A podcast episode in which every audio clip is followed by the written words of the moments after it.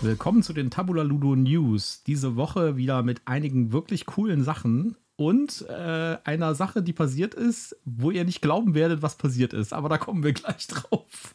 Zuerst mal willkommen zu meiner wunderbaren Partnerin Jutta. Ja, hallo, schön, dass ihr wieder dabei seid. Und schön, dass auch der Michael wieder dabei ist, auch wenn er heute irgendwie einen Knoten in der Zunge ja. hat und sich ständig verblubbert. Ich, das Intro habe ich jetzt schon zum dritten Mal gemacht. Ja. naja, so, das wird besser werden. Bevor ich die unglaublich krasse News erzähle, die mir letzte Woche passiert ist, ja, ähm, was ihr nicht glauben werdet.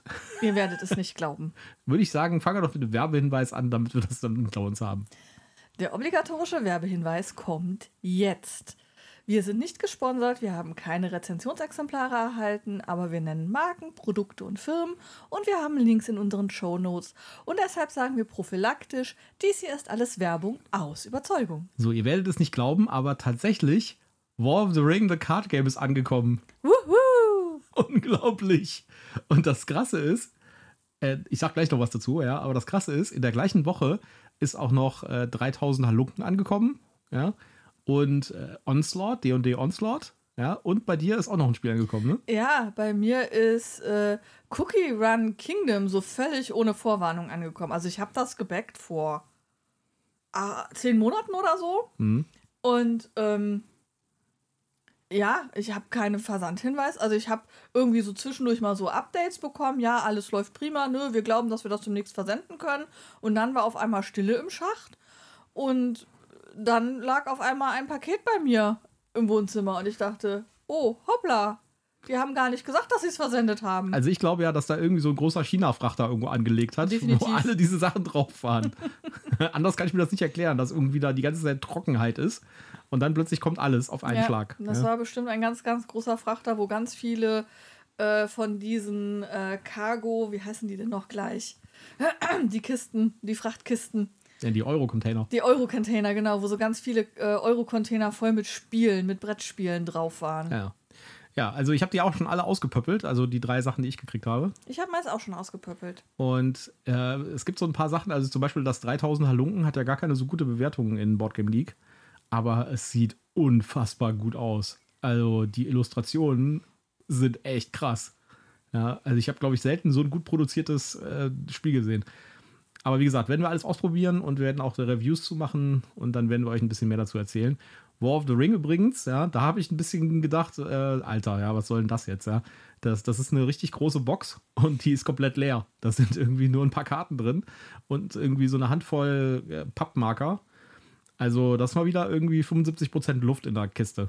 Ja. Vielleicht haben sie vorausgeplant für die ganzen Erweiterungen, die noch ja. kommen werden. Und dann frage ich mich auch, was da so lange gedauert hat, das zu produzieren. Irgendwie, da sind, würde ich sagen, zwei Poker-Size-Decks drin, ja. Und dann noch ein paar Oversized-Karten, nochmal so eine Handvoll, ja, und eine Handvoll Counter. Das war's. Mehr ist da nicht drin. Sind die Karten vielleicht handgemalt und die haben da irgendwo ja. indische Kinder malen lassen oder Wahrscheinlich so? Wahrscheinlich beim billigsten Anbieter in China produziert. Ja, aber wie gesagt, haben wir schon mal drüber gesprochen, dass man sie sehen kann an das Spiel, wer in Deutschland produziert bei Ludofakt und wer in Osteuropa produziert, weil die Sachen sind halt da. Ja, und die ja. Sachen aus China sind halt nicht da. Ja, das ist richtig. Gut. Kommen wir mal zu den heutigen News. Und zwar, ja? Ja. Wolltest du was? Ich wollte die neueste News verkünden. Ja, dann bitte fang an. Ich habe sie auf den Zettel geschrieben. Also ja, aber ich habe sie gefunden. ich habe die auch gefunden. Ja, hau rein. Dann, ja, gut. Jetzt geht's ja schon los, wer welche News vorliest. ähm, es ist äh, verkündet worden oder mehr Informationen rausgegeben worden zu ANAC. Die ähm, haben wir ja schon auf der Spielemesse in Essen, haben wir ja schon ein Kartönchen gesehen. Ohne Titel? Ohne Titel, nur ein vorläufiges Cover in irgendeiner Form. Und jetzt wissen wir, dass es The Missing Expedition heißen wird. Genau, der deutsche Titel ist, glaube ich, noch nicht klar. Ja, und es wird eine, und jetzt haltet euch fest, Kampagnenerweiterung. Ja, genau. Also es ist wohl, es sind wohl auch neue Karten drin, also neue Lieder für die erste Erweiterung und neue Assistenten und so weiter und neue und neuen Forschungstrack und sowas ist dabei. Also quasi ein bisschen neues Futter für die Basiskomponenten. Aber ich glaube, der Kern von dem Ganzen ist eine Kampagne, die man dann spielen kann. Ja, habe ich auch so verstanden. Da bin ich mal sehr gespannt drauf. Könnte spannend werden. Ja, und vor allem das Thema ist natürlich auch, bietet sich ja total an für eine Kampagne. Obwohl ich ja gestehen muss, dass Kampagnen bei uns irgendwie nicht so gut laufen, weil Schatzi immer die neuen Spiele spielen will und nie zu der alten Kampagne zurückkehrt. Ja, und vor allen Dingen müssen die Kampagnen auch mitreißend sein. Also äh, bei äh, hier Tainted Grail haben wir ja schon die Kampagne schon bis zum fünften oder sechsten Szenario gespielt, aber dann wurde es einfach totlangweilig. Ja, Ja, aber das, ähm, ja, das war aber, glaube ich, auch so ziemlich das einzige echte Kampagnenspiel, das wir richtig gespielt ja haben. das stimmt. Bei Arkham Horror, das Card Game, hast du ja auch sofort wieder. Nee, da müssen wir irgendwann anders nochmal und. Ja.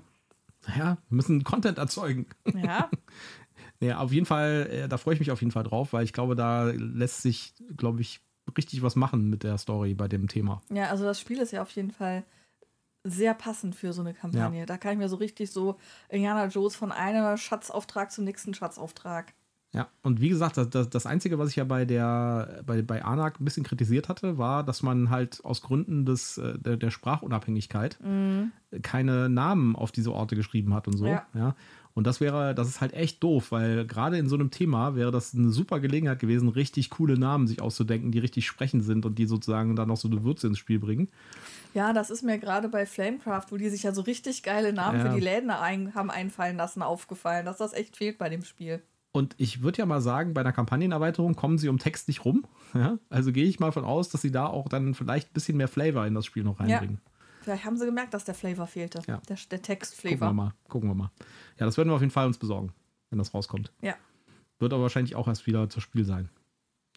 Und die erste Erweiterung, die war ja, das, das war ja auch krass. Das war ja, ich glaube, das war die Erweiterung, das ist die Erweiterung, egal von welchem Spiel, wo am meisten Material drin war. Die war ja auch unglaublich schwer. Als ich die gekauft habe, das Spiel, ich gedacht, krass, ist die schwer. ja. Da ist wohl echt viel Zeug drin, ja. Da musste man echt überlegen, wann packt man sich die ein, damit man sich nicht Ja. den Rest des Tages den Wolf schleppt. Also das passt auf jeden Fall nicht ins Grundspiel, in die Kiste Nee. vom Grundspiel. Kann man knicken. Gut. Du hast noch eine News hier. Ja. Ähm, wir haben irgendwie ähm, Yaruza gerne gespielt. Mhm. Und dann kam Ford Mhm. Vom selben dann- Verlag. vom selben Verlag, wo es ja dann um Kinder geht und auch asynchron. Ja, und auch Äh, derselbe, nicht asynchron, äh, asymmetrisch. genau, und auch derselbe Illustrator. Auch derselbe Illustrator. Und da gibt es, ist auch eine, ist von Asmodee eine Erweiterung angekündigt worden, nämlich Hunde und Katzen. Ja, finde ich gut.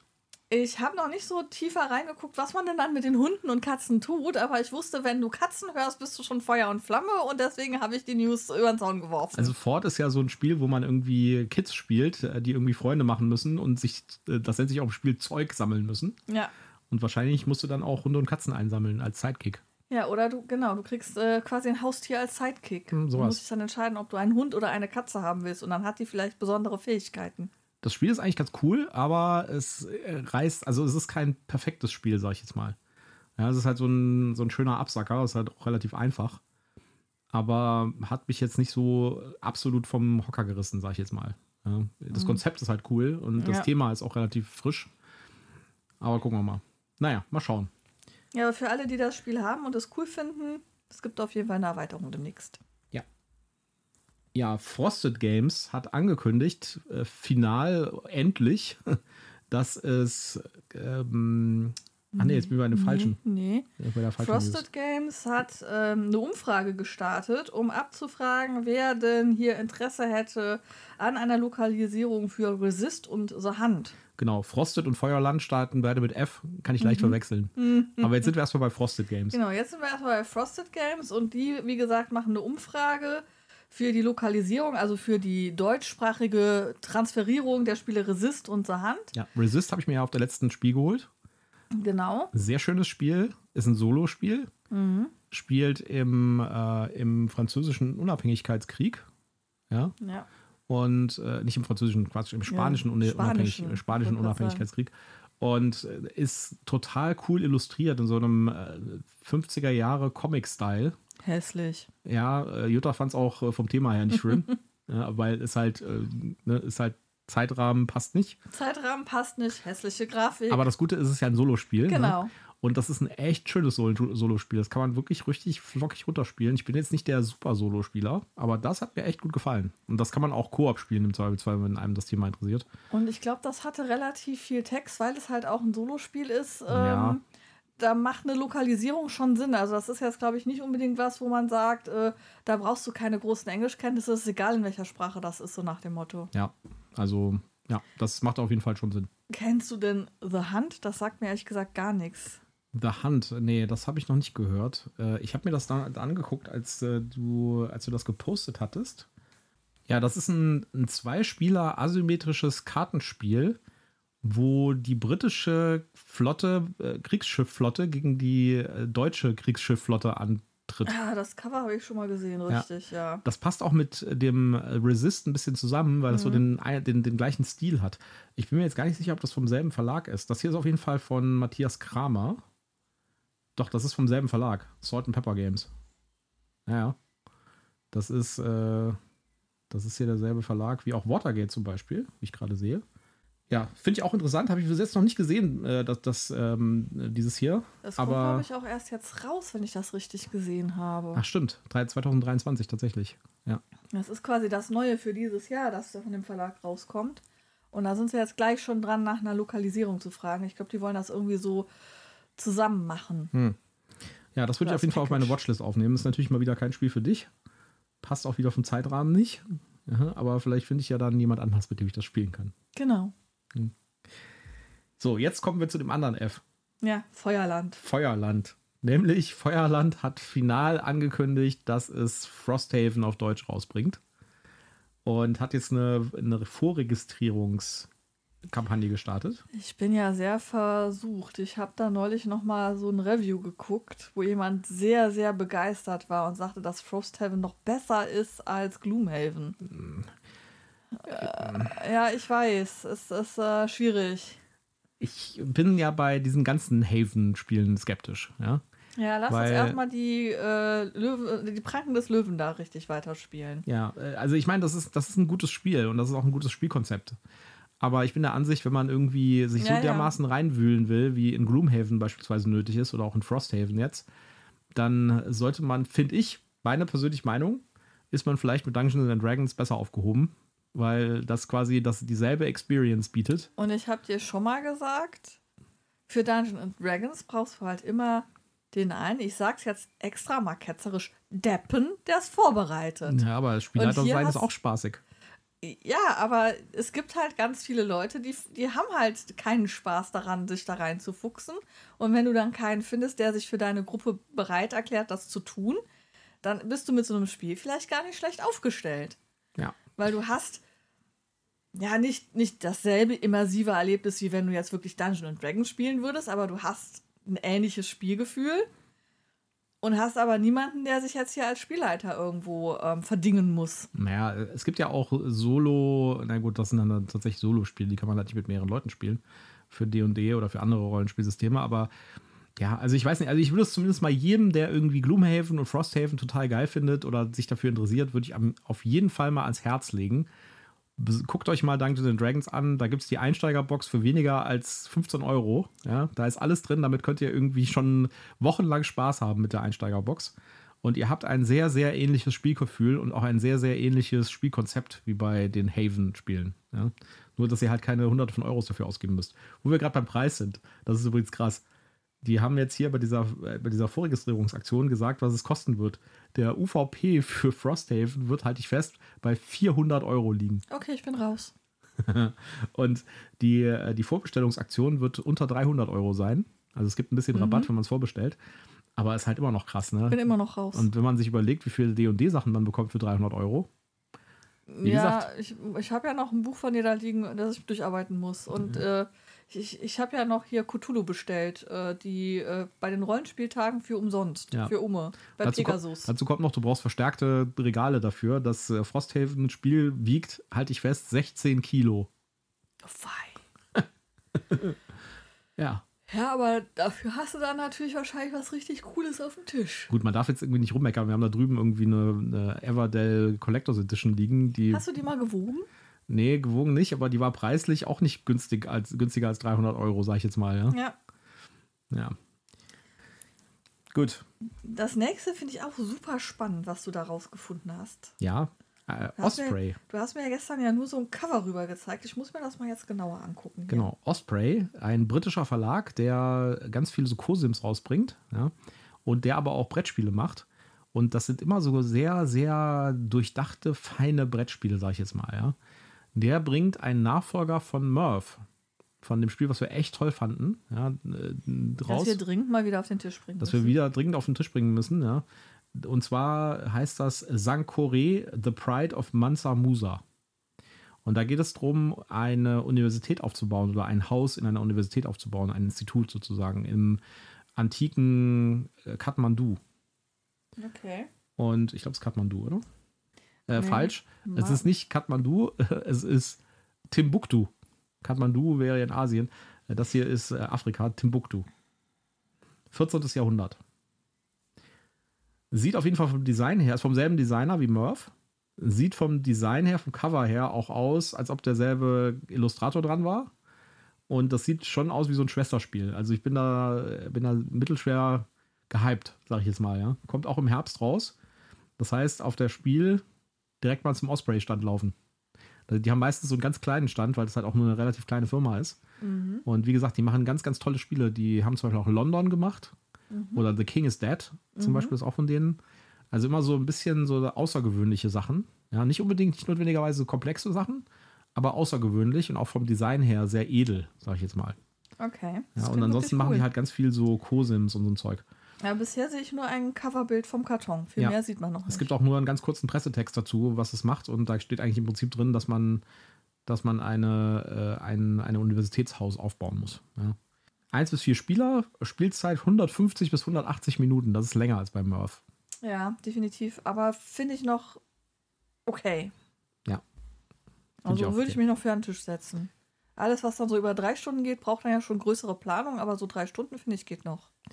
Auch von Osprey kommt im Herbst ein weiteres Spiel und das spielt so ein bisschen mehr in ihre Co-Sims rein, nämlich General Orders World War, War II, was ein Zwei-Spieler-Spiel im Zweiten Weltkrieg ist, aber es ist kein Area Control oder sowas, sondern das ist ein Worker Placement-Spiel. Aber dumm. Zweiter Weltkrieg. Ja, finde ich aber trotzdem interessant, weil äh, so viele Worker Placement Zweite Weltkriegsspiele gibt es nicht. Ja, schauen wir mal. Und äh, da bin ich mal gespannt, wie das aussieht. Wird auch wahrscheinlich zu Spiel rauskommen. General Orders World War II. Ah, Das- das, hat wieder so ein 50er-Jahre-Cover, wenn ich das richtig sehe. Ja, ist ein bisschen comic-mäßig ist das. Schrecklich. Ja.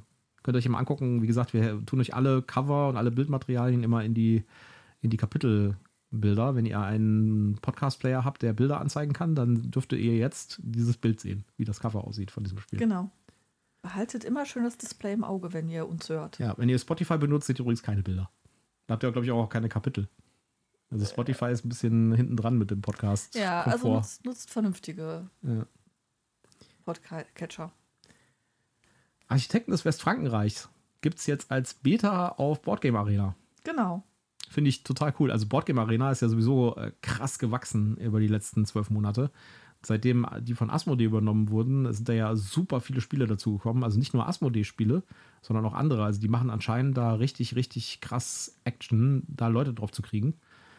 Äh, Die haben auch einiges am Interface geändert. Das war ja alles ein bisschen retro immer. Ist es immer noch in bestimmten Varianten. Also ich finde diesen Holzplattenhintergrund, ja, den finde ich schon irgendwie sehr, sehr retro. Und was wir, was ich total lustig finde, ist dieser, wenn man irgendwie nicht dran ist, dann sieht man so eine sich drehende Sanduhr wie aus so einem 90er Jahre Clip-Sammlung-Ding. Ja.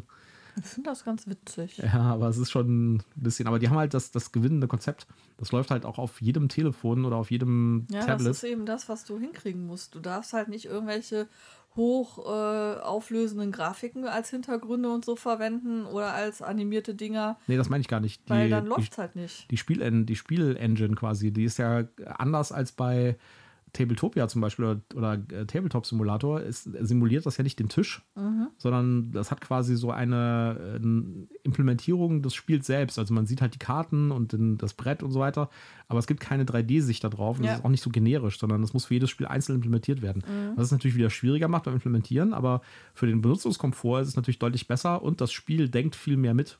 Ja, das heißt, ganz viele Sachen werden halt vom, vom, von, von der Logik vom Rechner übernommen. Ja, wenn irgendwie Karten nachgezogen werden Ja, müssen oder, oder Punkte Scores gezählt rechnen, werden. genau. Ja, sowas. Was dann manchmal sehr lustig ist, ähm, ich weiß auch, dass wir das häufiger hier äh, Dragon Castle mit der Vitica gespielt haben. Genau. Und manchmal hat man da schon gesessen und so, what, warum ist das jetzt vorbei? Wo kommen denn jetzt auf einmal die Punkte her? Ja. Und dann muss man erst einmal gucken, wieso man da jetzt gerade so viele Punkte gekriegt hat. Ja, also die, wir machen ja auch nochmal ein eigenes Special über, wie, wie man online Brettspiele spielt. Da wird das auch noch ein Thema werden mal. Aber wie gesagt, da gibt es also da kommen ständig neue Sachen raus und äh, die Westfrankenreich-Spiele sind natürlich auch toll. Und äh, das Architekten des Westfrankenreich war ja das erste von, den, von der Trilogie und ist meiner Meinung nach auch das Beste von allen dreien. Und ja, kann man jetzt auf Boardgame Arena spielen im Beta. Da kann ich noch Stadium. nicht mitreden, ich habe es noch nicht gespielt. Ja. Haben, haben wir das nicht schon, schon mal gespielt? Architekten? Ich bin mir nicht sicher, welches von denen wir ganz am Anfang mit Vitica mal Mhm. gespielt haben, aber ähm, ich, es ist nicht hängen geblieben. Ich da glaub, war ich noch war- von der Technik sehr überfordert. Ja, das war Architekten. ja, auf jeden Fall, wenn ihr euch das dafür interessiert oder das Spiel auch mal ausprobieren wollt, ist das perfekte, die perfekte Möglichkeit dafür. Ja. Man findet auch super schnell Spieler. Also Boardgame Arena hat ja sowieso eine große Spielerzahl und man findet da sofort irgendwie einen Tisch, wo man mitspielen kann. Ja, macht Spaß. Awaken Rams, ja, das ist mal wieder heißes Eisen, was du da ausgegraben hast. die Publisher von Nemesis und, und äh, Vanguard ISS und Tainted Grail. Also hier diese epischen Breitwandspiele. Ja. ja, bringen Würfel raus. Die sogenannten Vault Story Dice. Und ich glaube, das ist sogar die zweite Kampagne mit den Würfeln schon. Ich habe da schon mal irgendwann was gesehen von denen. Ja. Die Würfel sehen absolut dope aus, um es mal so zu sagen. Ja. Ja, es, es gibt eine heiße Diskussion, inwieweit man wirklich ähm, ausbalanciert mit den Würfeln kann, weil die halt wirklich mit teilweise gibt, also es gibt einen Würfel, wo halt Gesichter mit verschiedenen Emotionsausdrücken drauf sind, wo du dann eben quasi würfeln kannst, in welcher Stimmung jetzt der Mensch, dem du begegnest, äh, ist. Und ähm, gibt aber eben auch sowas hier für Nemesis halt, wie laut du denn durch die Korridore schlurfst. ja, also das sind mehr Skulpturen als Würfel eigentlich. Ja, genau. Ja. Es, es sind richtig, richtig kunstvolle Skulpturen, die halt zufällig auch noch eine Würfelfunktion haben. Ja, was leider nicht, auf das ist im Moment nur ein Entwurf für die Kam- Gamefound-Kampagne. Was man Ja. nicht sieht da, ist erstens, wie groß sind die Würfel. Es gibt nirgendwo ein, ein äh, Banana for Scale-Bild oder sowas, ja. Ja. Wo man irgendwie sehen kann, wie groß sind die. Sind die jetzt irgendwie so wie normale äh, W20, also wie so ein Rollenspielwürfel? Ja, oder vielleicht ein bisschen. Oder es gibt sie da so ja auch faustgroß? unterschiedlich Größe. Ähm, Ja. Da gibt es ja auch größere und kleinere. Äh, Ist es denn jetzt wenigstens so groß wie so ein größerer Rollenspielwürfel oder sind die ganz mini oder sind sie vielleicht ja faustgroß oder gar fußballgroß? Man Ja, weiß also es ja nicht. Awaken Rams, das ist nicht gut. Ja, da kann man überhaupt nicht einschätzen, wie groß sie sind. Das sind alles 3D-Renders, die man da sieht. Ja, und äh, ich meine, gut, Fußball groß wäre natürlich auch nicht wirklich einsetzbar, aber ähm, Naja, so ein 15 Kilo äh, Würfel irgendwie auf dem Boccia-Platz. ja, ähm, also ich habe da Zweifel, dass man so einen großen Würfel dann wirklich einsetzt. Der ist dann, glaube ich, eher Deko. Und man sieht auch noch nichts über die Preise. Ja, das ist das andere Thema. Man, es, es wird auch nicht klar, welches Material es wirklich ist, wie schwer der Würfel dann auch ist. Also man kann ja hier so ganz leichte Plastikwürfelchen haben oder ähm, Aber auf jeden Fall, die sehen absolut krass aus. Die und sehen- da kann man also mal sehen, was man mit Würfeln machen könnte. Ja, ja, die sehen richtig, richtig cool aus und ich bin sehr in Versuchung. ja aber Also war das mal, was sie kosten. Ja, ja, sie gefallen mir sehr, aber ich befürchte, das wird so ähnlich wie äh, diese tollen ähm, Würfel- und Tokenschalen hier äh, von, von Würmwood, wo man dann sagt, äh, okay, das rote Holz ist schön, aber 120 Euro wollte ich da jetzt nicht für bezahlen. Ja. Ja, und äh, wo wir gerade bei teuren Sachen sind, äh, es kommt jetzt demnächst, nämlich am 23. Juni, kommt ein neues äh, Magic the Gathering Set raus. Und dieses Magic the Gathering Set ist äh, Herr der Ringe gethem, äh, gethemed. Das heißt, äh, Herr der Ringe Magic the Gathering. Das ist ja sowieso sowas, was, äh, was Wizards da so ein bisschen macht im Moment oder über die letzten Jahre schon macht. Magic war ja früher äh, immer so ein, da gab es immer diese unabhängigen Sets mit den unabhängigen Storylines, da gab es ja auch immer Romane dazu und so, ja. Tatsächlich. Und, ja, da gab es Romane dazu. Und äh, irgendwann sind sie hingegangen und haben diese Welten verknüpft. Das heißt, es gab dann so eine Planeswalker-Story, die so übergreifend war, sodass man erklärt hat, wie diese Welten zusammenhängen, obwohl es alles sehr unterschiedliche Welten waren. So, jetzt sind sie jetzt seit einiger Zeit auch dazu übergegangen, halt äh, Magic Gathering Sets zu machen, die mit, äh, mit den Originalwelten nichts mehr zu tun haben und wo es dann Warhammer gibt und äh, alle möglichen Geschichten, ja. Ich glaube, es gibt sogar eine Stranger Things Magic Set. Ja, das ist allerdings nur so ein Limited-Ding. Ja, aber jedenfalls haben sie jetzt hier bei Herr, Herr der, der Ringe, Ringe den Vogel abgeschossen. Genau, es gibt nämlich äh, eine, es gibt eine, der eine Ringkarte, ja, die gibt es tatsächlich nur ein einziges Mal. Also es gibt genau eine ja. von diesen. Also Karten. sie haben, sie, ich habe das nochmal genauer nachgelesen, weil ich das schon sehr spannend fand. Also es wird schon mehrere der eine Ringkarten geben, aber es gibt nur diese eine in einer speziellen Ausführung, die genau. dann irgendwie, ich weiß nicht, Hologramm, schwarzer Rand, keine Ahnung was, was halt so Gathering-Karten äh, spektakulär ein, einzigartig macht. Ja, da steht auch auf der Karte drauf 001 von 001, weil ja. es gibt auch noch weitere Karten, äh, die es auch nur in extrem limitierter Auflage gibt. Also es gibt welche, die gibt es halt nur 70 Mal oder 90 Mal. Ja. Und diese eine Ring, äh, eine Ring, eine ja. Ringkarte die auch die ganzen Texte in Sindarin haben. Also die mhm. kann man mhm. auch gar nicht lesen, die ist auch, kann man auch nicht mitspielen, wirklich, ja. Äh, die gibt es tatsächlich nur ein einziges Mal und die wird zufällig unter die äh, englische Collectors Booster Packs gemischt. Das ja. heißt, irgendeiner, der so ein English Language Collectors Booster Pack kauft, bekommt die dann. Ich stelle mir jetzt gerade vor, dass das irgend so ein armer Papa ist, der gar nicht weiß, was er tut und dieses Packet kauft und das seinem siebenjährigen Sohn in die Hand drückt und der merkt gar nicht, was er da hat und äh ja, so sind wahrscheinlich die meisten Black Lotus irgendwie verschwunden. Ja. Äh, in der Amazon-Beschreibung steht übrigens drin, dass es eine 0,00003-prozentige Chance gibt, dass diese Karte in dem Booster Pack drin ist, was du da kaufst. Und ja. trotzdem wird es jede Menge Leute geben, die wie bekloppt auf die Dinger rennen und äh, die raffen werden und äh, versuchen werden, diese Karte zu kriegen. Ja, du kannst ja dann äh, eine Boosterbox kaufen mit zwölf Boostern. Mhm. Kostet dich die Kleinigkeit von 440 Dollar mhm. für zwölf Booster. Mhm. Dann hast du zwölf Chancen, diese Karte zu bekommen. Ja. Dann steigt deine Chance ein ganz klein bisschen. Ja, ich bin schon auf die YouTube-Videos gespannt dazu, weil äh, wird wahrscheinlich jeder, der so eine Booster, ich meine, diese, diese Packs sind zu teuer, als dass da tatsächlich Kids sich kaufen würden. Ja, ja, das hatte ich eben nicht bedacht, da hast du natürlich recht. Weil, also so ein teures äh, also Ich meine, 40 Euro für äh, ein Booster-Pack, ja. ja. Äh, das wird wahrscheinlich tatsächlich nur Leute, die wissen, was sie da tun. Und ich würde mal vermuten, dass für alle keine Ahnung, wie viele tausend Booster-Packs, äh, die da aufgepackt werden, wird für jedes von diesen wird ein YouTube-Video gemacht. Ja. Und dann liegt das irgendwo in einem Laden, wo keine Magic the Gathering-Fans sind und der Ladenbesitzer hat eine Handvoll Booster Packs gekauft, weil er meint, er müsste sie da haben und nie kauft ja. sie jemand. Ich meine, das kann tatsächlich passieren. Ich meine, es gibt ja auch äh, mal so Sachen wie äh, auf dem Transport verloren gegangen oder keine Ahnung, äh, vom LKW gefallen und in den mhm. Fluss gefallen oder sowas, mhm. ja. Also ich, da werden mit Sicherheit auch äh, diverse Packs irgendwie weggehen. Ja. ja. Und es kann durchaus sein, dass diese Karte gehen. nie oh wieder zu Gesicht bekommt, irgendjemand. ich bin sehr gespannt. 23. Juni erscheint das und äh, ich meine, gut, das äh, publizieren die natürlich da. Die Aber wollen natürlich auch dieses, dieses Medien. epische Video vor von dem Menschen. Also, wenn der weiß, was er da gefunden hat und gekriegt hat, von dem Menschen, was der für ein Video macht. Ja. Und dann, dann muss er sich gleich überlegen, wo, er, wo in welchen Safe er die denn packt. Ja.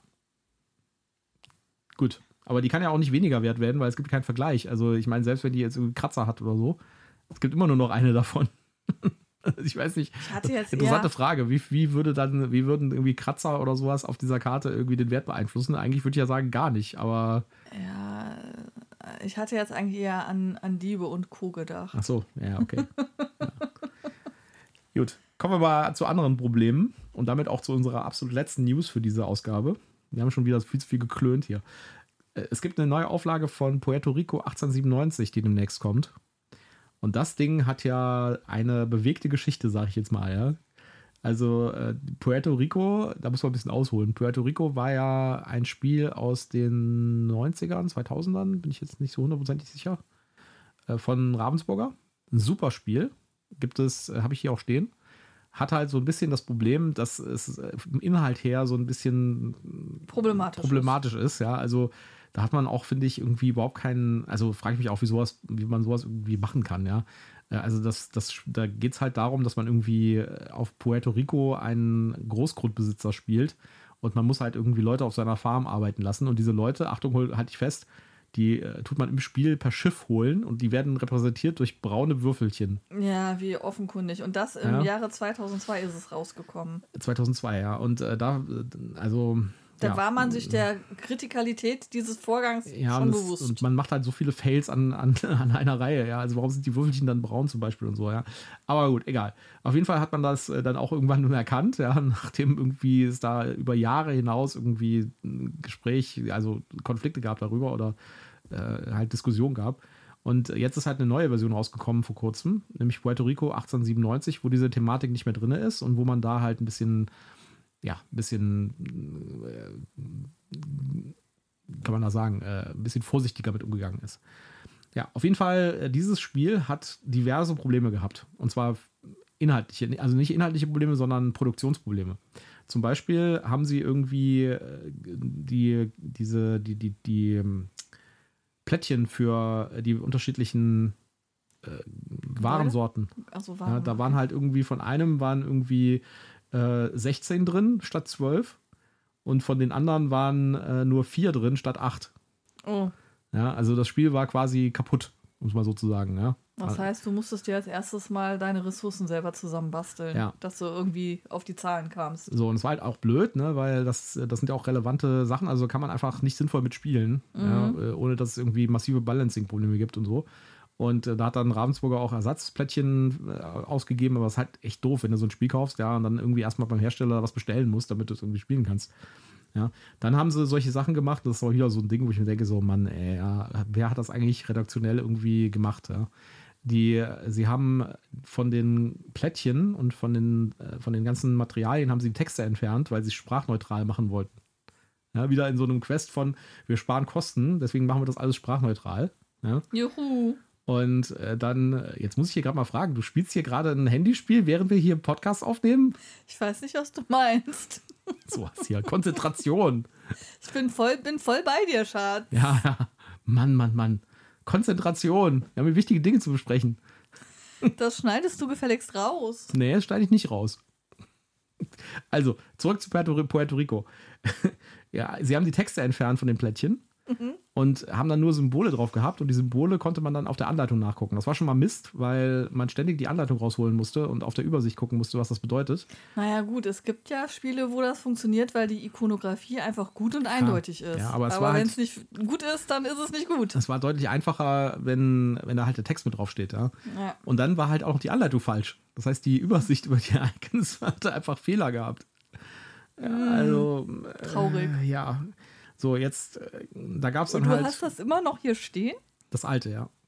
Das alte Mit all den Fehlern? Nee, das ist, nee, das ganz alte. Ach so. Das mit den braunen Würfelchen. Also, Ja. Das, also das, die Überarbeitung, wo sie es dann äh, neutralisiert hatten, die hat die Fehler. Genau. Die, die neue Version, die jetzt hier 2022 rauskam. Okay. Äh, und auf jeden Fall gibt, haben sie jetzt den, den Verkauf gestoppt davon. Also Ravensburger hat wohl angekündigt oder gesagt, dass sie jetzt irgendwie die Sachen wieder zurückgezogen haben aus dem Handel und jetzt gerade auf eine neue Auflage warten und die dann wieder in den Handel bringen werden. Das heißt, ab demnächst kann man sich dann auch das Ding kaufen, ohne dass man äh, halt mit Fehlern leben muss. Ich fürchte nur, dass die Texte auf die Plättchen nicht zurückkehren werden. Das wird man weiter haben. Aber gut, ich frage mich ja, also ich meine, Alea ist ja jetzt schon ein renommierter Verlag, ja, äh, beziehungsweise Ravensburger. Und das sind ja auch, die haben ja so ein bisschen den Ruf, so ein bisschen High-Quality-Spiele zu machen. Und Ja, das ist aber ja mal nach hinten losgegangen. das ist nach hinten losgegangen. Und ich sehe auch so ein bisschen so ein Muster, wenn du dich mal an äh, hier das äh, Council of Shadows erinnerst, wo ja auch irgendwie die Anleitung diverse Fehler enthalten hat. Wo irgendwie äh, Völker genannt waren in, in der Anleitung, die es im Spiel gar nicht gab und umgekehrt. ja, das war sehr lustig, wo ich dann gedacht habe, was bin ich jetzt gerade? Ich finde mich nicht in der Anleitung wieder. Äh, ja, also Alea äh, hat da anscheinend so ein bisschen Qualitätsproblem, habe ich das Gefühl. Ja, das könnte sein. Vielleicht ist da irgendein wichtiger Redakteur weg, Ja, der da früher für Ordnung gesorgt hat. schade, schade. Und die hatten immer den Ruf, dass sie so High-Quality-Sachen machen ne? und damit auch entsprechend den Und Council of. Shadows ist ja ein richtig cooles Spiel, aber Ja. wenn dann die Anleitung so Mist ist, ist das natürlich traurig. Ja, gut, bei Council of Shadows fand ich es noch okay, weil die Sachen, die wir gefunden haben, haben halt tatsächlich nur so den Flavor ähm, berührt, ja, und nicht den, das, das Spielkonzept. Wobei die Anleitung schon problematisch genug war, sag ich jetzt mal, ja. Die war ja nicht so dolle. Also ich sag mal so, ich kenne Menschen, wenn die sowas lesen und über einen Begriff stolpern, den sie nicht zuordnen können und nicht kennen, dann lesen die nicht weiter und sagen, scheiße, verstehe ich nicht, äh, funktioniert nicht, weg damit. Ja. Gut, ich glaube, wir haben es für heute. Das waren die News von letzter Woche. Nächste Woche werden wir ein Special machen über Brettspiele in Film und Fernsehen. Ja. Und Hoffentlich. Hoffen, wir hoffen, dass wir davor den Dungeons and Dragons Film schon gesehen haben und euch davon berichten können. Ja, unser, unser Lieblingskino bringt den noch nicht. Ja, finde ich auch doof. Irgendwie unser absolutes Lieblingskino hat gesagt, die bringen ihn erst in ein paar Wochen. So lange können wir nicht warten. Dann müssen wir doch in so ein Schrubbelkino gehen. Ja, müssen wir mal gucken, wo es kommt und wo wir uns äh, reintrauen. Ja, wir freuen uns auf jeden Fall super drauf. Ja. Und werden euch dann auch noch ein bisschen dazu berichten erst. Und wir haben äh, eine Zusammenstellung gemacht von, wo sind denn, was gibt es denn noch für Brettspielfilme? Ja? Ja. Battleship zum Beispiel und so. Ja. Aber da werden wir dann beim nächsten Mal drüber reden.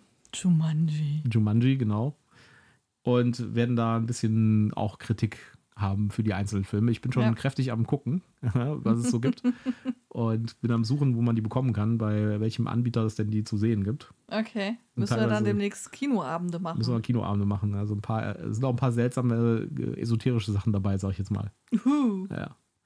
Gut, das war's für heute. Und damit sagen wir auf Wiedersehen und Tschüss. Ja, schön, dass ihr wieder mit dabei gewesen seid. Bleibt uns gewogen, liked uns, äh, empfehlt uns und äh, kommentiert fleißig. Genau, und kommentiert mal, was ihr davon haltet, dass Jutta hier Handyspiele spielt, während wir Podcasts aufnehmen. Oh, meine Güte, bist du empfindlich. Tschüss. Tschüss, macht's gut.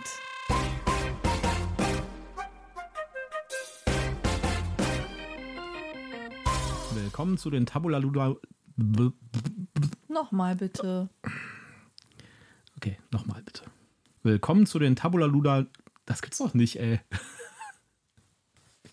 Was ist heute los? Willkommen zu den Tabula Ludo News. Ja, Heute mit Michael und Jutta. so, nochmal.